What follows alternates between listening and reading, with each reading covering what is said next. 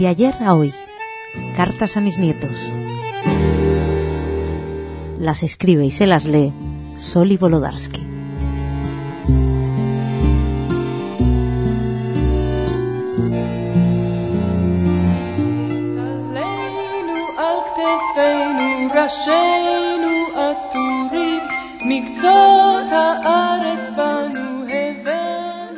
Entre mis muchos errores, o dicho con mayor suavidad, falsas interpretaciones de la realidad real cotidiana de los años 1940, en las circunstancias concretas en que había nacido unos años antes, se encuentra haber estudiado Derecho y haberme graduado abogado después de cuatro años. Fueron tiempos difíciles para mí. Estudiaba bastante bien una carrera que no me interesaba para nada, aunque tenía la última generación de grandes profesores. En la Universidad de La Plata se habían encontrado, hasta que Perón y su hueste se enteraron, Alfredo L. Palacios, el mítico primer diputado socialista de Latinoamérica, Jiménez de Azúa, el gran filósofo del derecho, un español refugiado republicano, Dayan, un penalista de prestigio internacional y tantos otros que le habían dado el prestigio mundial de la Universidad Argentina en los diseños de los años 20 y 30. Los oportunistas relegados por la sabiduría y el bien hacer, apoyándose en un movimiento social inevitable, sabiamente orquestado y aprovechado por uno de los más inteligentes y perversos dictadores de la Argentina, Juan Domingo Perón, se apoderaron de las universidades, de la mía, la de Derecho de La Plata, entre las primeras. ¿Qué justicia podía existir a partir de ese momento? Finalmente acabé mis estudios entre huelgas estudiantiles, cierres, manifestaciones, corridas policiales, etc. Entre los que conmigo se graduaron había dos muy especiales.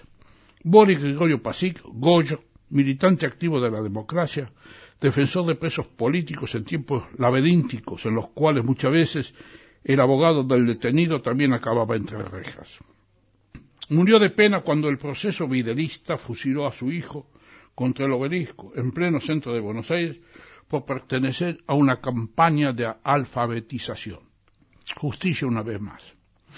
El segundo, el profesor emérito, que lo fue, Isidoro Hermann Goldemer, mi querido Cacho, era un proceso del derecho.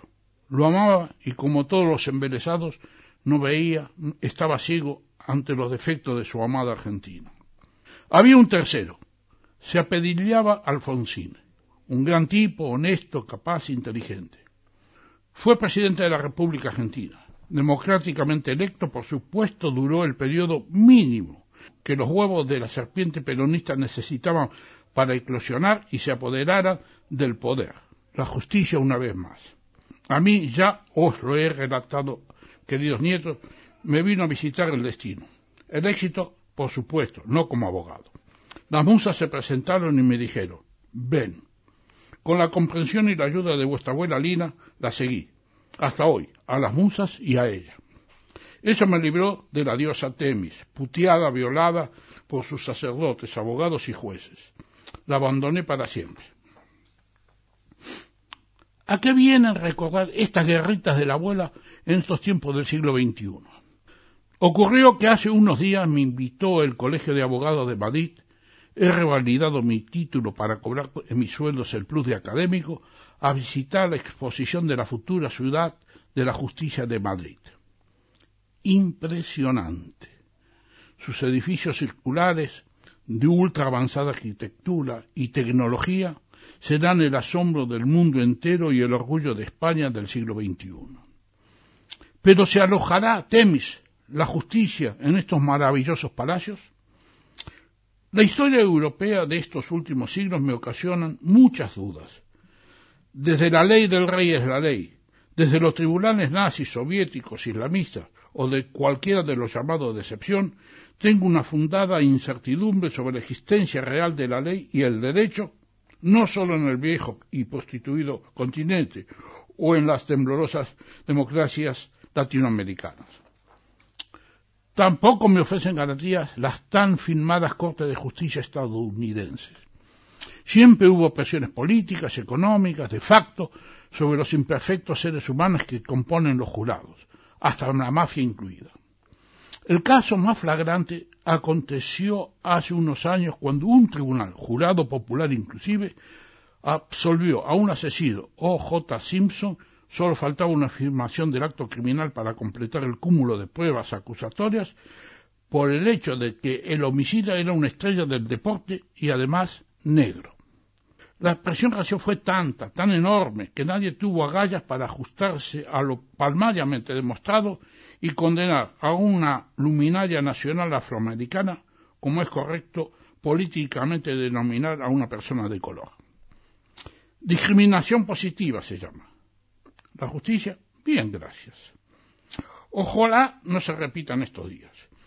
El complejo de culpa de la sociedad americana es tan enorme y tan merecido que puede superar la correcta justipreciación de millones de ciudadanos si llega al poder precisamente el candidato no deseado en realidad por la mayoría. Bueno, tampoco se acaban con esto mis sabias reflexiones sobre la justicia.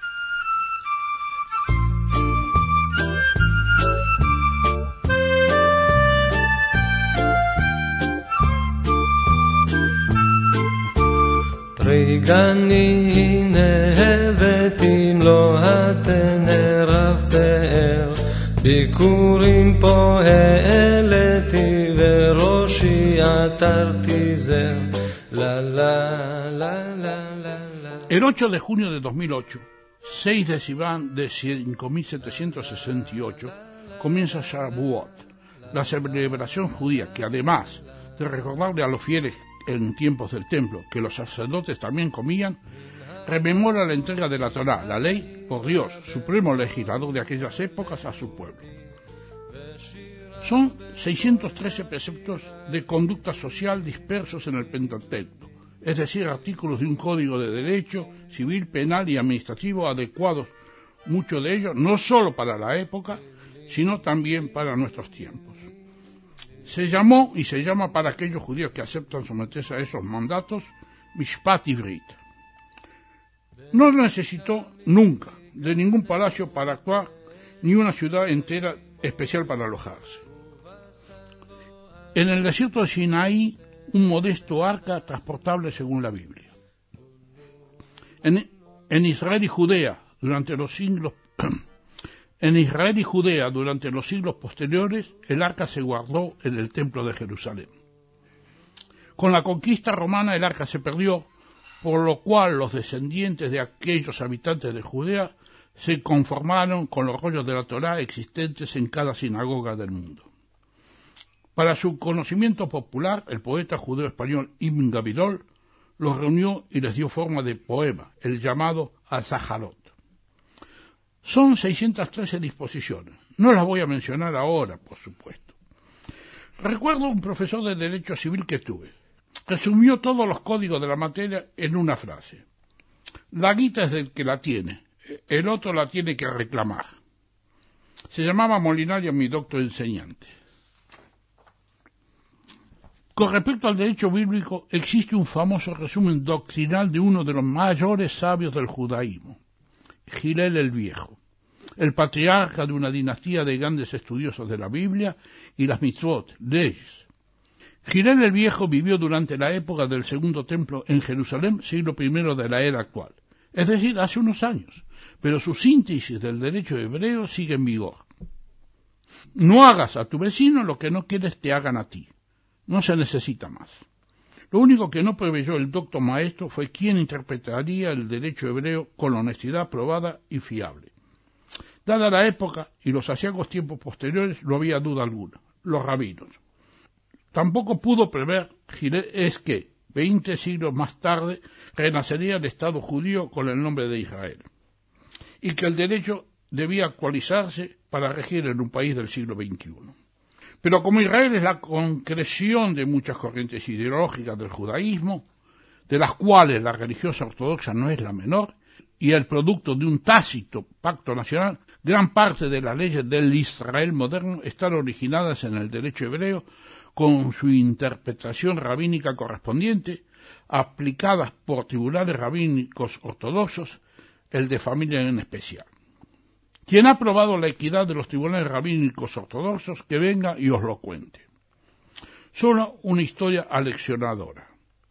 Un colega mío, realizador televisivo norteamericano, Bob Michaels, se llama, judío practicante, quiso hacer realidad en el año 1968.